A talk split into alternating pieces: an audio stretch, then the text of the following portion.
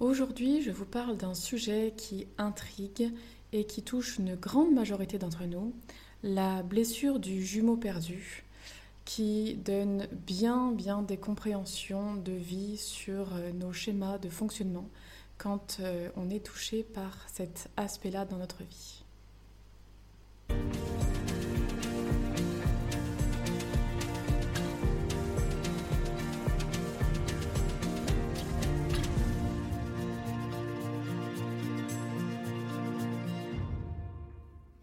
Salut, moi c'est Coralie.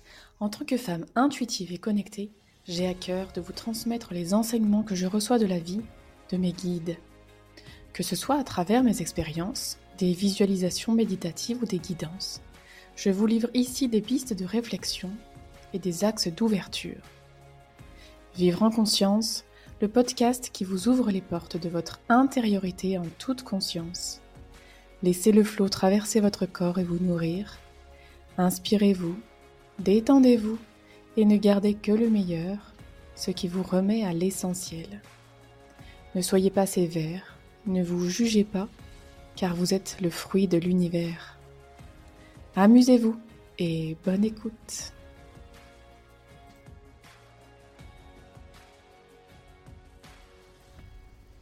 Aujourd'hui, je vous parle donc de cette blessure commune à une grande majorité d'être euh, incarné. La blessure du jumeau perdu. C'est quelque chose que j'aborde très souvent dans mes séances, qui revient très régulièrement et dont euh, je suis moi-même euh, touchée. C'est donc pour ça et pour cette raison que j'ai choisi d'y répondre, d'en parler en tout cas, pour que vous puissiez peut-être vous aussi vous reconnaître et que ça puisse apporter peut-être euh, un petit peu de lumière sur certaines parts de vous que vous ne comprenez pas, même si on est bien d'accord, tout s'en mêle, tout s'entremêle, et donc même si ça répond à une partie de vous, il y a forcément d'autres choses aussi qui s'y, euh, rapportent. Donc euh, ne pas tout remettre là-dessus, même si ça vous parle fort, euh, mais en tout cas, voilà, mettre quand même euh, l'intention euh, de guérison là-dessus, si toutefois vous vous sentez eh bien, effectivement touché.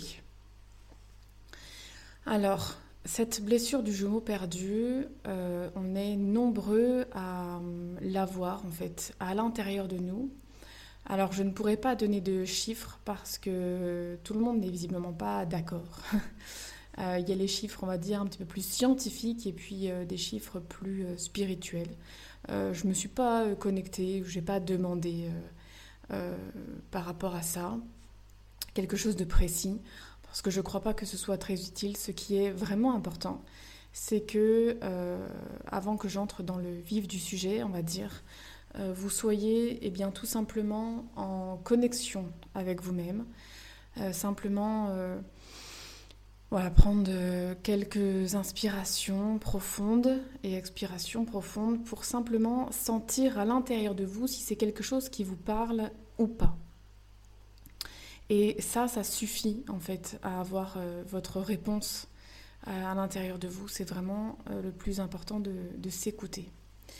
Alors, quand euh, on s'incarne sur Terre, eh bien, on a des, on peut avoir en tout cas des difficultés à revenir sur Terre, même si c'est un appel de là, même si c'est un appel euh, qui vous est propre et qui vous est cher quand vous êtes euh, euh, encore en tant qu'âme éthérée, disons. Malgré tout, la descente dans un corps physique, la réincarnation peut être douloureuse, étouffante, euh, comment je pourrais dire, en tout cas euh, compliquée. Voilà, ce processus demande vraiment, je crois, beaucoup de, courage, de détermination pour euh, aller jusqu'au bout des choses.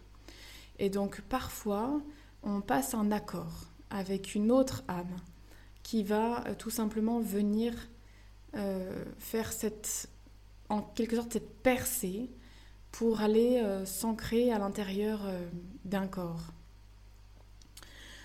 Et ce contrat est simplement une sorte d'aide, un coup de pouce, un accompagnement, où on sait pertinemment que cette âme ne restera pas à nos côtés, que cette âme devra repartir prématurément. Et pour autant, même si on le sait d'avance, eh bien, à l'intérieur de ce corps humain se crée euh, une, empreinte euh, inconsciente qui reste là et qui va influer sur nos comportements dans euh, notre vie euh, incarnée, dans notre vie d'humain. Alors, je vais vous parler peut-être de mon expérience euh, personnelle, parce que en fait, le jumeau perdu, je ne sais pas encore à mon niveau si on en guérit complètement et véritablement un jour. tout ce que je sais et ce que je sens à aujourd'hui, c'est que c'est d'une aide précieuse quand on en comprend les fondements et quand on en comprend, euh, on va dire, l'intérêt. On peut s'en servir, en fait, on peut le mettre à notre service. Comme toujours, chaque blessure, il y a toujours une compréhension de vie qui se fait. Et quand la compréhension est là, eh bien, on peut en faire quelque chose euh, d'aidant dans notre vie. Alors, le premier contact personnellement que j'ai eu avec ma jumelle, puisque moi c'est une jumelle, on peut savoir hein, si c'est un jumeau ou si c'est une jumelle. Euh, eh bien, c'est quand, euh, avant même que je fasse euh, cette pleine reconversion, que je commençais à m'interroger sur les mystères de la vie, sur le fait qu'on ne peut pas rester mal dans sa peau éternellement comme ça et qu'il y a forcément quelque chose à faire et d'être appelé vers ce je ne sais quoi qui semble plus grand mais qui semble là à mes côtés. Pendant cette période-là, je suis allée voir quelqu'un qui était connecté. Donc on allait chez elle, on était chacun sur un fauteuil et puis elle euh, disait ce qu'elle recevait comme information des guides. Donc on fait la première partie, euh, on va dire d'entretien, et puis vient un moment où elle me met sur sa table de massage pour effectuer un soin. Et à ce moment-là, euh, à peine elle a commencé le soin, et elle me dit euh, Tu avais une jumelle avec toi. Et là, je m'effondre. Mais littéralement, les larmes coulent, je, de gros sanglots. Euh, quelque chose en moi se passe. Je ne peux pas expliquer quoi, mais je sais que c'est vrai. Je sais que cette dame dit vrai, qu'elle a posé le doigt sur quelque chose de, de véritablement profond et, et endurant pour moi. Donc bon, on en reste là, elle me fait le, elle me fait le soin, je crois pas qu'on en parle plus que ça, ou alors en tout cas je m'en souviens pas. Et puis quelques temps après, donc euh, peut-être l'année suivante, je me rappelle plus trop, je euh, ben, fais cette, pour le coup cette pleine reconversion, où là je mets vraiment les, les deux pieds dedans, j'y vais à fond, euh, et je fais euh, mon stage donc intuition qui va m'ouvrir euh, les portes de, bien des mondes et de, de, tout mon chemin, on va dire, initiatique que, que je vis aujourd'hui. Et pendant ce stage-là, qui durait neuf jours, au milieu de, ce stage, je, me, lève euh, et je me souviens juste me mettre contre une table dans un coin et euh, ma formatrice vient me voir et me dit euh, qu'est-ce qui se passe, ça n'a pas l'air d'aller. Et là je dis ben non, j'ai envie de me cacher, je me sens pas à ma place, je me sens nulle, j'ai envie de me, de me cacher dans un trou de petite souris quoi. Et là elle me dit est-ce qu'on t'a déjà parlé du jumeau perdu et là, je lui dis juste, bah oui, on vient de lever euh, le truc, euh, voilà, genre, sais plus si c'était quelques mois, quelques semaines avant, mais oui, quelqu'un m'en a parlé pour la première fois, il n'y a pas si longtemps que ça. Voilà, donc bah déjà, ça peut vous donner une idée, euh, simplement quand vous avez envie comme ça de vous cacher, d'avoir l'impression que vous n'êtes pas réellement à votre place, il peut y avoir. Et dans tout ce que je vais vous donner là, c'est à chaque fois, il peut y avoir euh, cette blessure du jumeau perdu, c'est pas une évidence. mais en tout cas, si vous avez la blessure du gemeau perdu, bah, il y a de fortes chances que vous, que vous vous retrouviez, en tout cas dans les différentes situations que je vais décrire. Et pendant ce stage d'intuition, eh bien, il y a une autre euh, fille qui, visiblement, elle, travaillait ça depuis déjà un petit moment et qui est carrément allée vomir euh, euh, pendant, pendant le stage. Alors, je sais pas exactement pourquoi. Hein. Du coup, là, nous, on faisait chacun notre truc de notre, de notre côté. mais voilà, je sais juste que j'ai assisté à ça. ce que j'ai retenu dans ce moment-là, c'est vraiment le fait qu'elle, elle travaillait ça depuis un moment et que, eh bien, elle y était encore, quoi. Et qu'il y avait comme une sorte de, frustration, je ne sais pas si c'est vraiment le mot juste, mais de se dire, punaise, euh, elle revient souvent, euh, cette blessure, et j'en ai un petit peu marre, j'aimerais bien qu'elle me foute la paix. Voilà. Donc c'est quelque chose qui peut durer vraiment plusieurs années avant de s'en défaire complètement. Et, je vous expliquerai que là, moi, je le, je, le retrouve là récemment alors que euh, ça faisait euh, euh, bien un an et demi que ce, n'était pas revenu à la surface, on va dire. Voilà, donc du coup, ben, cette histoire m'intrigue fortement puisque c'est la première fois que j'en entends parler. je ne sais pas vraiment ce que ça veut dire. On m'en parle voilà, vraiment rapidement, brièvement. Et en gros, on me laisse juste avec l'information que ça va venir à moi.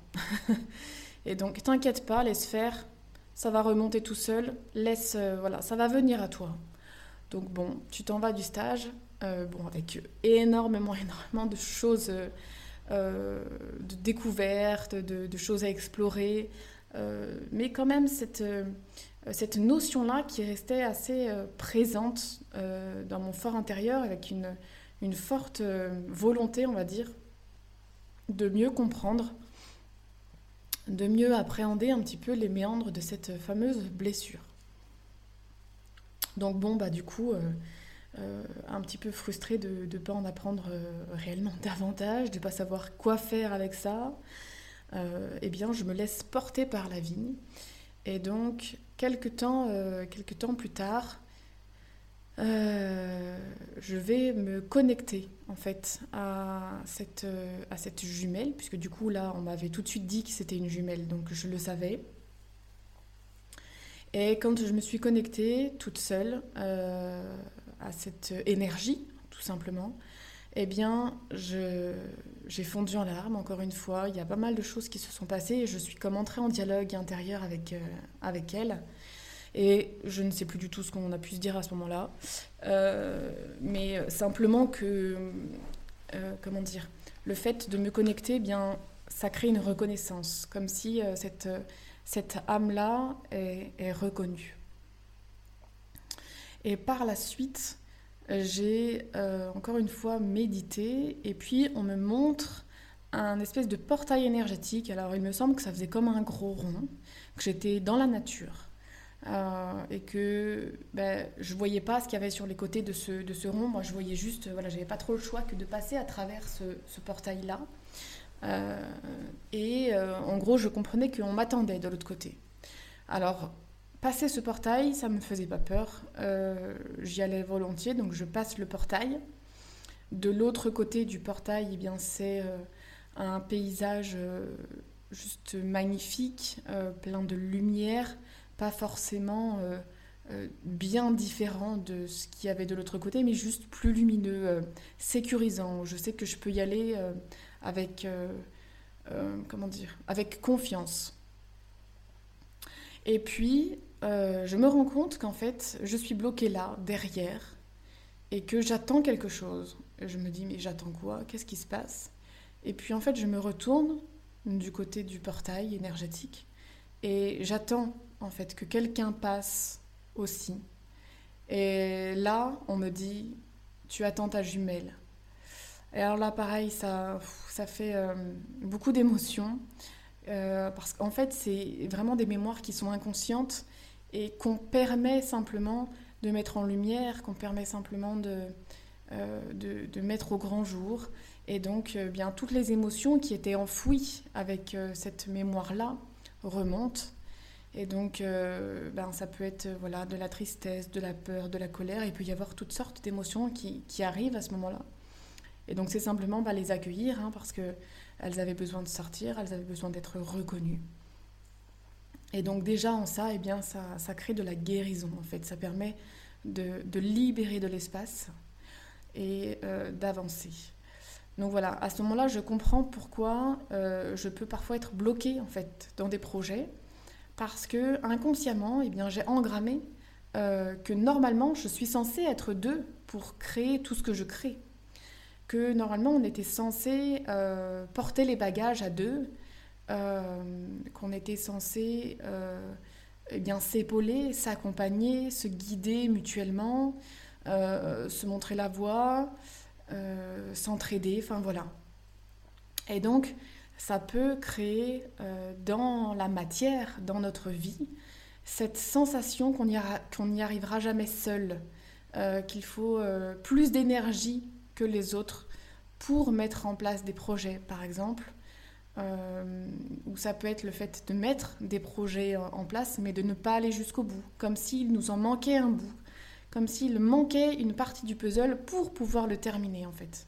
Et donc c'est comme si à l'intérieur de soi, finalement, on ne s'autorise pas à, aller jusqu'au bout des choses. Eh bien, c'est parce qu'on a engrammé, en fait, bah, qu'à côté de nous, une âme semble, en tout cas, ne pas être allée au bout des choses, puisqu'elle n'est pas née.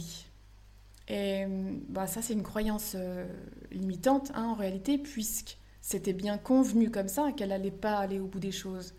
Mais dans notre inconscient, bah, ça, ça s'engramme différemment.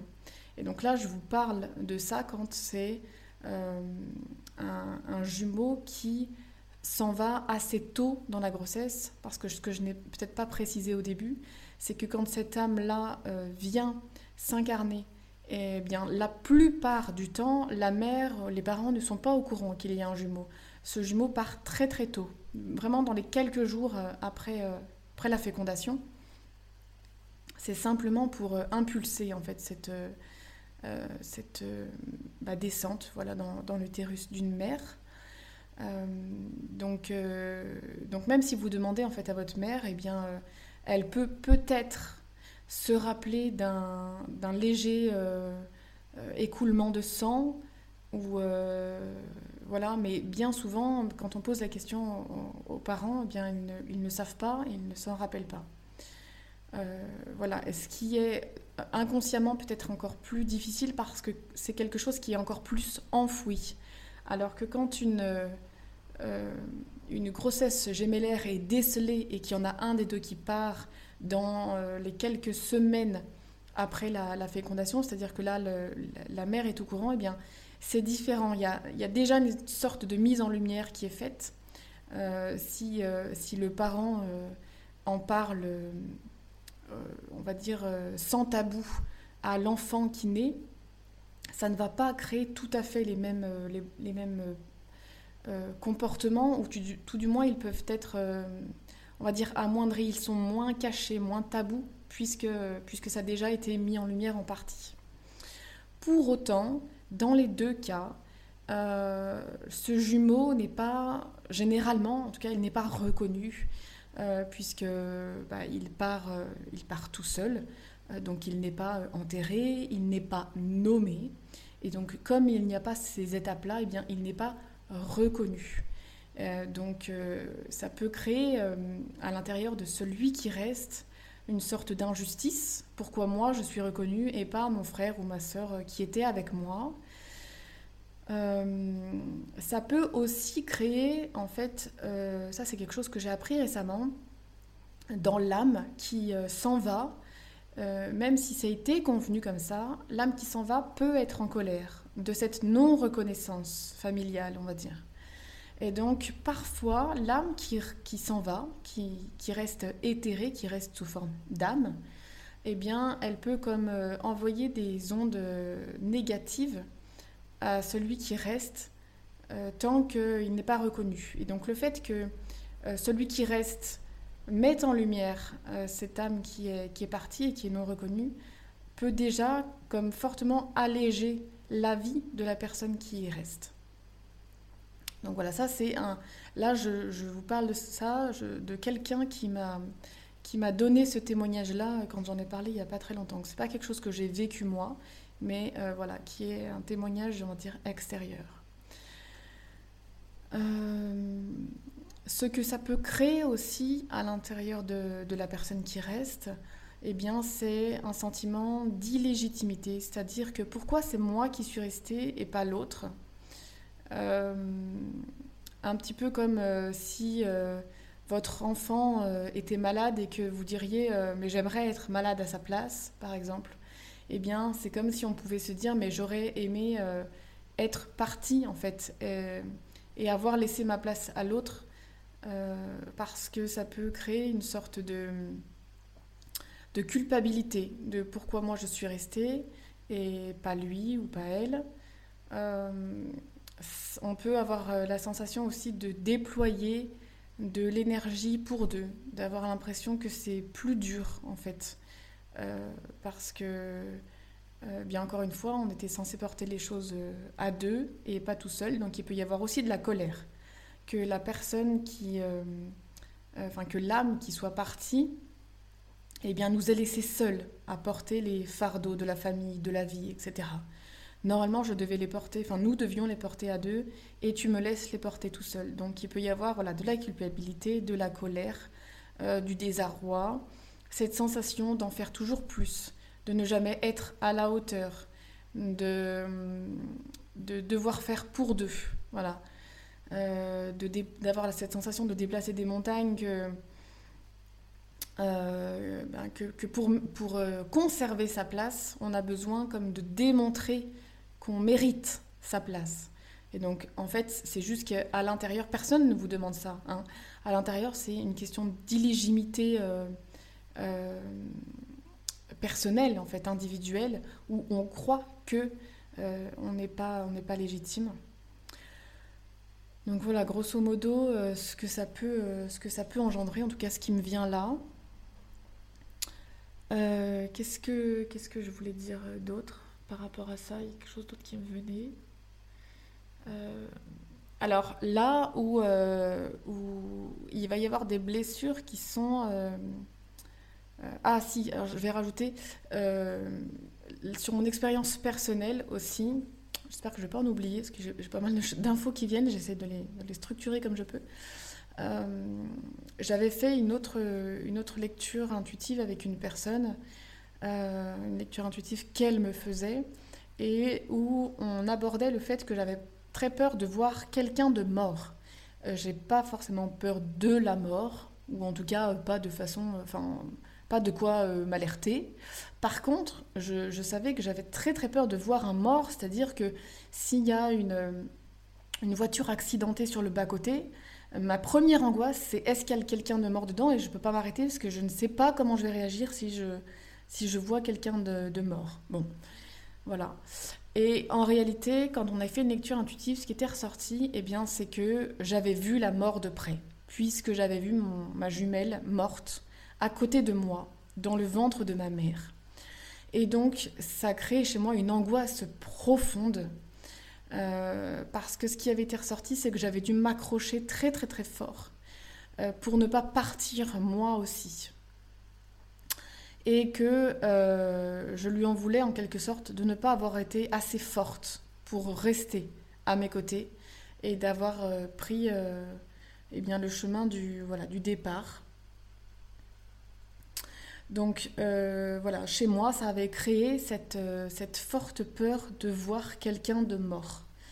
Euh, voilà, parce que l'émotion qui était liée au départ de ma jumelle était très très très très forte et très lointaine aussi. Et donc du coup, eh bien, comme si je, n'étais pas sûre de la réaction que, j'allais avoir et que ça pouvait créer chez moi une réaction complètement euh, disproportionnée, mais sans savoir dans quel sens ce serait quoi. Euh, voilà.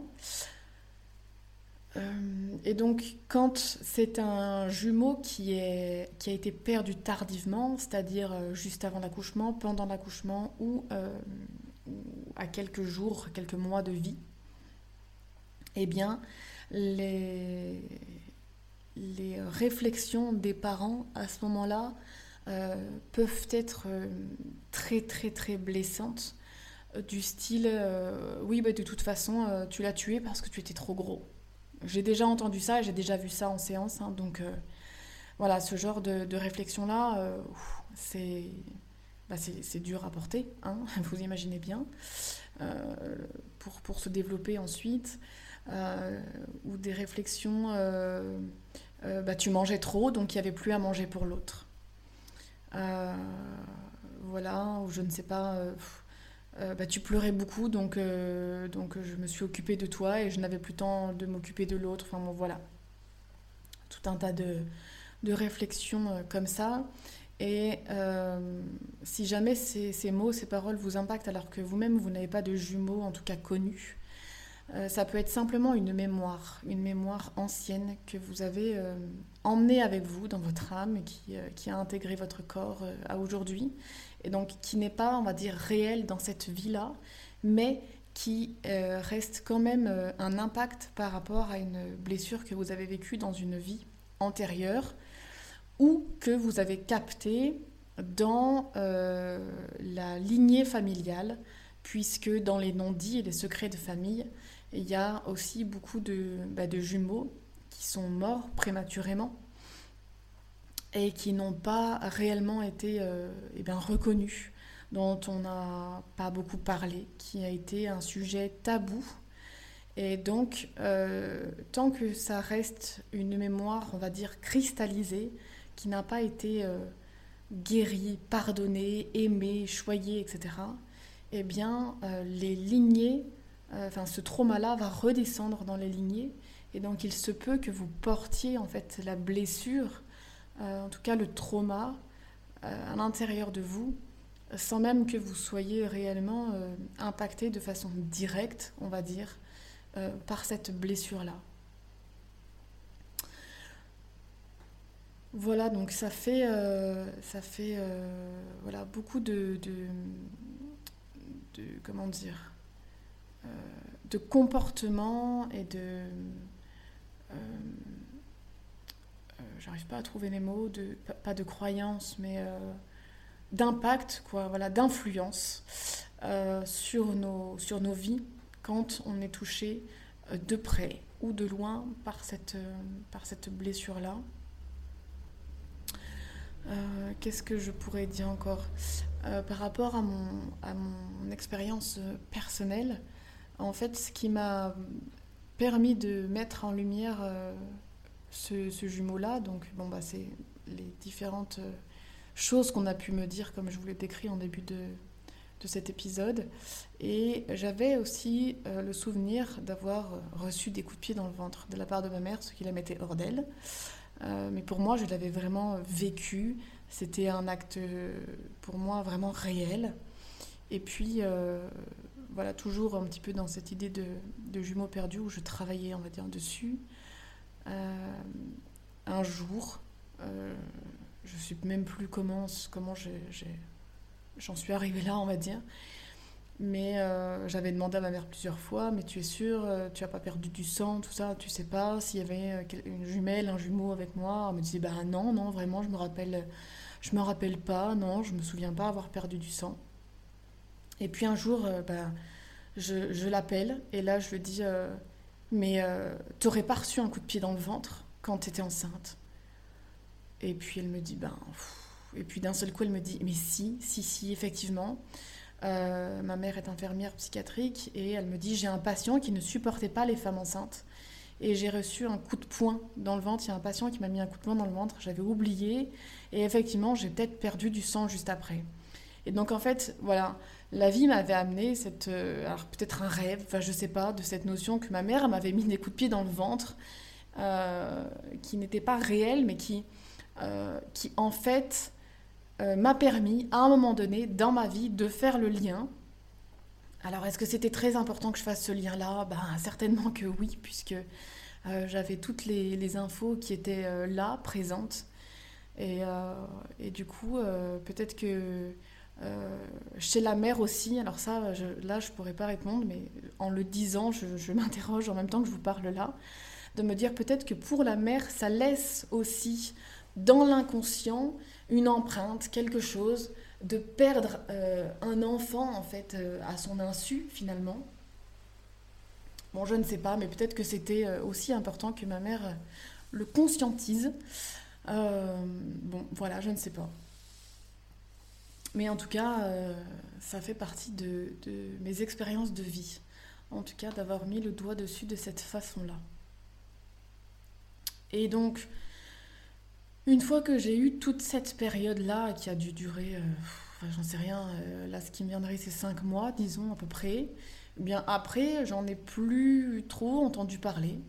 Euh, j'ai travaillé en séance avec d'autres personnes, mais de mon côté, de façon personnelle, j'en ai plus eu l'utilité, on va dire, pendant un moment. Et puis là, en ce moment, depuis environ un mois, eh bien, ça revient.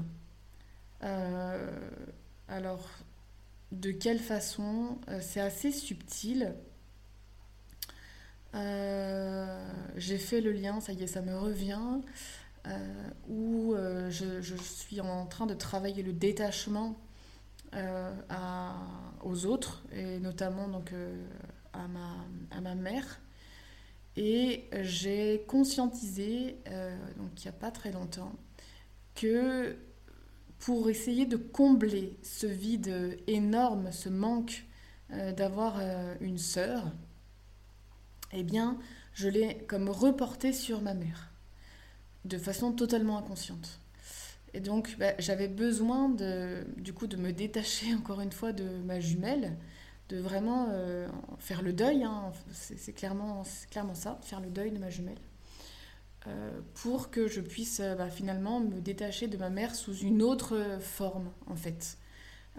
Donc voilà, ça faisait comme un, lien supplémentaire que j'avais pas conscientisé encore et qui me rattachait encore à, ma mère et, qui du coup eh bien m'empêche de grandir véritablement en fait. Comme si une part de moi était encore accrochée à ma mère, mais comme si c'était une part enfant euh, de moi accroché à ma mère. Voilà. Donc des situations comme ça, on pourrait en décrire, je pense, des, millions. Euh, il y a des livres qui sont écrits là-dessus. Je n'ai jamais eu le besoin, personnellement, de lire un bouquin là-dessus, puisque les informations me viennent. Donc quand c'est nécessaire, j'accueille ce qui vient et voilà. Euh, donc je vous transmets simplement ça aujourd'hui. Euh, le plus important, c'est que vous, vous puissiez euh, ben, peut-être faire des, liens. L'autre chose aussi qui peut, qui peut vous arriver, c'est de toujours chercher son égal partout où que vous alliez. C'est-à-dire que vous allez toujours avoir besoin de vous reconnaître en quelqu'un. Comme si, voilà, comme un miroir, alors même si on le fait un petit peu tout le temps, mais ça peut être un petit peu plus conscient, disons vous pouvez vous dire, mais c'est vrai que cette histoire de jumeaux ou de jumelles, ça me parle parce qu'à chaque fois que je vais quelque part, euh, eh bien, j'essaye de m'identifier comme si je cherchais mon double. Donc ça, ça peut aussi euh, montrer que vous avez, euh, que vous avez le, cette blessure-là. Alors, finalement, à quoi ça sert d'avoir cette, cette blessure? Eh bien, euh, c'est que au niveau de la psyché, ça va pas se construire tout à fait de la même façon. Euh, on va moins se construire de façon, euh, on va dire, individuelle, mais on va plutôt être, comment dire, pas catégorisé, mais calibré, voilà, pour réfléchir à deux puisque bah, normalement, si un jumeau vient, hein, ça veut dire qu'on doit partager le temps d'eux. Papa, maman seront euh, euh, disponibles, on va dire, euh, entre guillemets, qu'à moitié pour nous. Je dois partager le lait de ma mère. je dois partager peut-être une chambre. Je dois partager le, temps de répartition dans les bras de papa, maman. ça veut dire aussi que eh bien, je, peux, je sais pas moi, comment dire, ah, je perds j'ai du mal à trouver mes mots aujourd'hui. pas déployer, mais oh bah flûte. apprendre en tout cas, voilà, la patience. Et euh, le fait que ça ne se soit pas passé réellement comme ça, eh bien, ça, ça crée comme euh, eh bien, un, manque, une attente, euh, une espèce de, une sorte de dépression un peu. Enfin, moi, ça, c'est comme ça que je le vois. Pas une dépression mentale où je vais pas bien, je broie du noir, tout ça, mais vraiment, moi, je le sens quand j'utilise ce mot dépression, c'est en, termes énergétiques, comme si ça fait un, un vide, en fait, quelque part, un manque voilà, qui, vous allez essayer de combler euh, par euh, euh, diverses façons. Donc ça peut être par la nourriture, ça peut être par de la drogue, par de la cigarette, par du sport en excès, par je ne sais pas quoi, mais en tout cas, tant que ce manque-là n'est pas comblé, on va dire, de l'intérieur, vous allez essayer par l'extérieur de le, de le, combler d'une façon ou d'une autre. Voilà, donc ça permet de, réfléchir, on va dire, euh, pour deux et non pas euh, de façon euh, individuelle, même si le jumeau n'est pas né. Ça, on se crée, en fait, malgré tout, les premières intentions, les premières énergies qui sont là autour de nous, donnent un petit peu l'ambiance générale de comment on va se construire. Et donc, même s'il part prématurément, eh bien, on va continuer de se construire un petit peu dans cette optique avec laquelle on est venu. Euh, et donc, ça va être euh, apprendre euh, eh bien, le détachement, apprendre à se satisfaire par soi-même, apprendre qu'on est capable de faire par nous-mêmes, qu'on n'est pas obligé d'être deux. Apprendre que voilà qu'on peut oui avancer seul dans la vie qu'on peut trouver les solutions par nous-mêmes etc etc enfin voilà donc là je vous donne vraiment une idée on va dire générale de ce que ça peut générer euh, chez vous. Euh, et, encore une fois, dans tout ce que je vous dis là, euh, eh bien, c'est pas forcément la blessure du jumeau perdu qui est dessous. Là, vraiment, ce qui est important, c'est de, de, sentir, vous, à l'intérieur, si ça, si ça résonne ou pas, si ça répond à vos questions. si vous avez des émotions qui montent aussi, eh bien, laissez-les s'exprimer et accueillez, accueillez ce qui vient. Et donc, euh, et donc du coup, bah, voilà, ça va être d'accompagner euh, cette, euh, cette guérison-là, un petit peu d'apprendre comment vous pouvez combler le vide par amour pour vous et non pas en attendant quelque chose de l'extérieur. Parce qu'à chaque fois, pour combler ça, tant qu'on ne l'a pas compris, eh bien, on va essayer de le combler par un apport qui sera extérieur et qui va vous permettre, dans le même temps, eh bien, de développer et de déployer euh, des ressources, des qualités euh, qui ne sont pas négligeables et qui euh, sont vraiment super à reconnaître à l'intérieur de vous pour justement eh bien, calmer cette sensation de, manque, de culpabilité, de colère et de je ne sais quelle autre émotion qui serait sous-jacente à tout ça.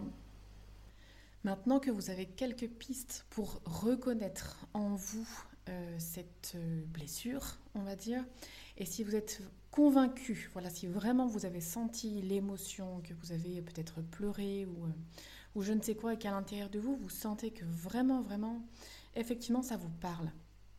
Voici quelques petits tips, on va dire, pour euh, tenter d'apaiser les choses, d'entrer euh, en connexion avec euh, ce jumeau ou cette jumelle pour eh bien, déjà désamorcer certaines choses à l'intérieur de vous. Premièrement, eh bien, vous pouvez tout simplement vous mettre en méditation et appeler à l'intérieur de vous, enfin depuis votre intériorité tout du moins, appeler cette énergie que vous avez connue pendant un petit temps de votre vie et qui est partie et donc euh, voilà, vous vous mettez, euh, euh, je ne sais pas, par exemple dans votre paysage ressources, et depuis ce paysage ressources dans lequel vous vous sentez vraiment en sécurité, etc., eh bien, vous pouvez tout simplement appeler votre jumelle ou votre jumeau pour qu'il vienne eh bien, discuter avec vous et que vous puissiez le reconnaître.